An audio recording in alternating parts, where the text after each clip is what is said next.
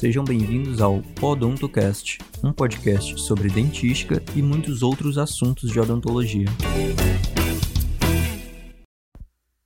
Olá, pessoal! Aqui quem fala é a Giovana. Tudo bom com vocês?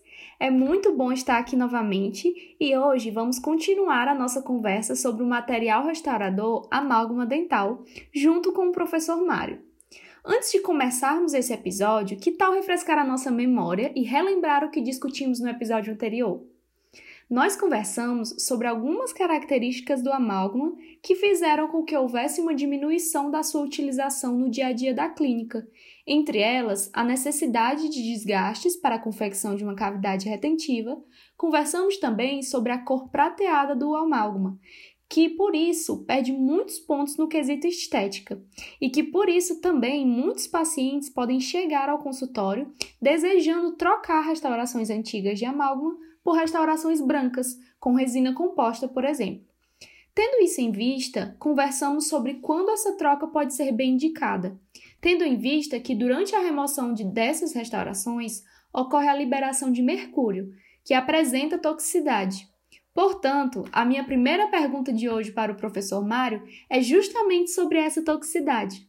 Professor, a presença desse material na cavidade oral ao longo do tempo pode gerar algum grau de toxicidade?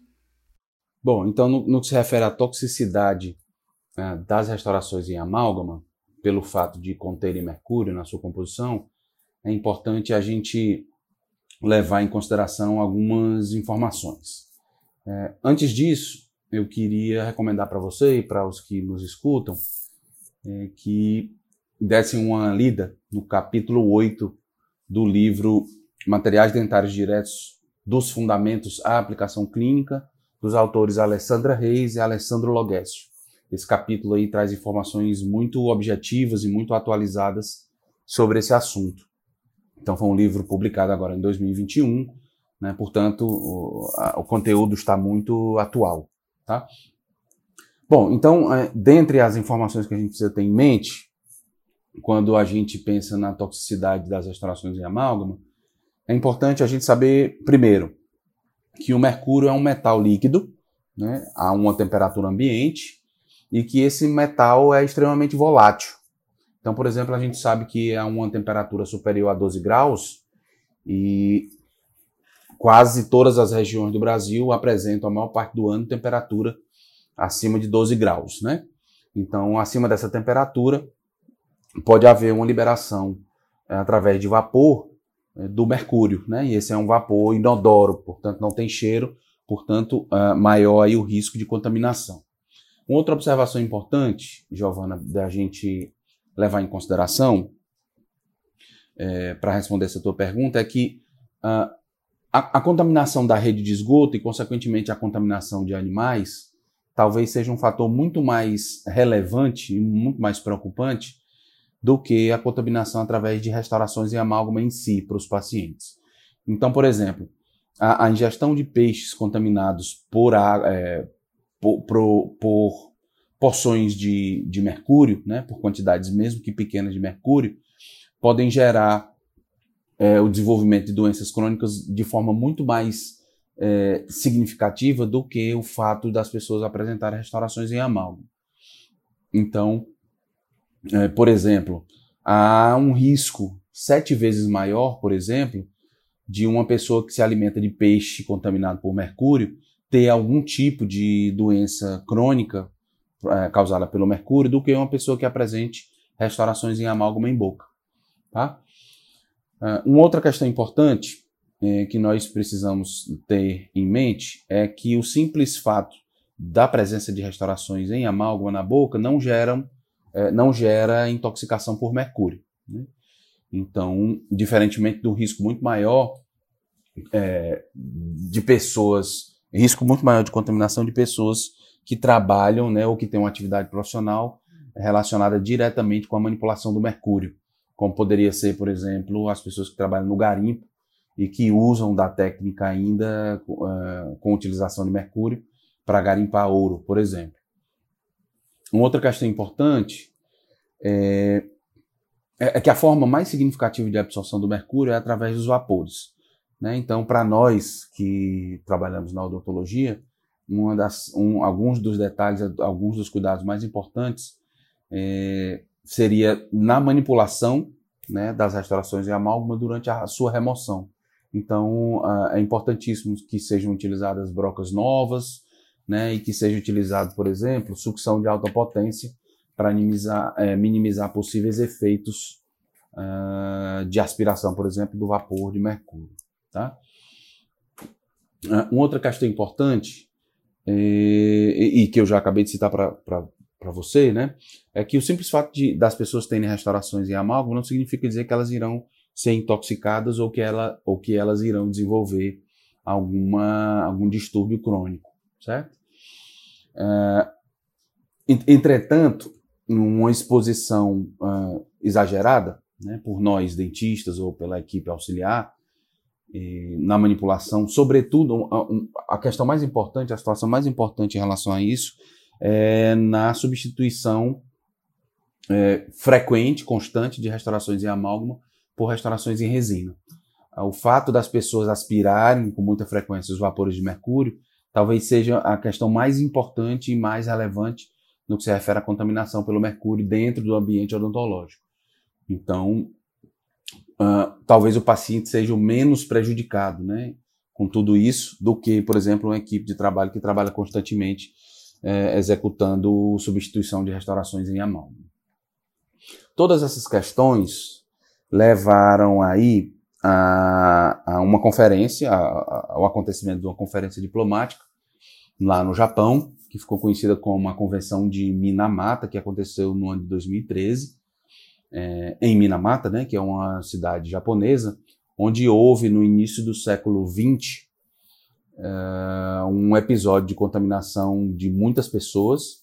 É, quase mil pessoas chegaram a morrer em, em decorrência é, da ingestão de peixes contaminados por mercúrio. Havia uma indústria, né, ou algumas indústrias na região, que depositavam, descartavam restos de mercúrio naquela baía lá de Minamata, e isso contaminou os peixes e as pessoas ingeriram, portanto, muitas pessoas, milhares de pessoas adoeceram e quase mil pessoas é, morreram. Então, pelo fato de ter havido né, esse acidente lá em Minamata, houve essa convenção onde foi assinado esse, é, esse documento, é, que produziu uma série de recomendações e alertas em relação ao uso do mercúrio. Né? Então, aí, em torno de 140 países participaram, assinaram esse termo, né, essa convenção, é, que levava em consideração, sobretudo, o controle, a redução e a eliminação a médio prazo de produtos que contivessem mercúrio em sua composição. Então, o Brasil é, é, participou, foi signatário desse documento, e aí em 2017 emitiu uh, um documento, né, uma proposta, e que foi depositada na Organização das Nações Unidas, em que o Brasil, dentre várias outras uh, medidas uh, de preventivas, inclusive, para reduzir a necessidade de restaurações e, portanto, o uso de possíveis restaurações em amálgama, a, a, talvez a principal medida que o Brasil tem apresentado, além de todas essas, né, preventivas e de cuidados odontológicos, foi a, a proibição da fabricação de amálgama, é, onde a liga metálica e o mercúrio viessem em frascos separados. Então, portanto, no Brasil hoje só é permitida a fabricação de amálgama em cápsula, onde a, a, a proporção, né, o proporcionamento entre liga metálica e mercúrio já são previamente dosados de fábrica e aí espera-se que com isso haja um menor desperdício de mercúrio e, portanto, uma menor contaminação. Tá? Então, é, em, em resumo, certo? Em resumo, é, mesmo que minimamente, né, assim, o, mesmo que a, a, contaminação do mercúrio aconteça de forma muito, muito restrita, a, através das restaurações em amálgama, é, essa contaminação acontece né, nos instrumentos, é, por exemplo, é, no isolamento absoluto, você percebe muita contaminação, e os fatores de descarte inadequados, com falta de recipientes contendo água, a própria coleta. No Brasil é difícil que a gente tenha uma coleta eficaz né, e correta desse tipo de resíduo. é, são os principais fatores que induzem aí a redução do uso do amálgama. Então, é, mesmo que não haja uma preocupação muito séria, assim, os pacientes desenvolvam é, doenças crônicas é, oriundas do fato desses pacientes terem restaurações em amálgama, o que mais preocupa é o, o amálgama tem mercúrio, mercúrio é tóxico, é, e mesmo em pequenas quantidades, né, pode gerar aí contaminação, sobretudo da equipe e da rede de esgoto. Talvez seja essa aí a maior preocupação é, e o principal fator que induz a redução do uso do amálgama como material restaurador direto. Ótimo, professor. Obrigada. Uma última pergunta. Dentes manchados por uma restauração de amálgama podem ser corrigidos com a troca da restauração por uma resina composta, por exemplo? Bom, é importante a gente saber que os manchamentos causados por restaurações em amálgama geralmente acontecem pelo uso de amálgamas onde há uma possível falha de proporcionamento entre a liga metálica e o mercúrio, ou seja, a proporção é, utilizada foi equivocada. Né? Então, é, possivelmente há uma proporção de mercúrio muito maior do que a de, do que a de liga metálica, ou o contrário. Né?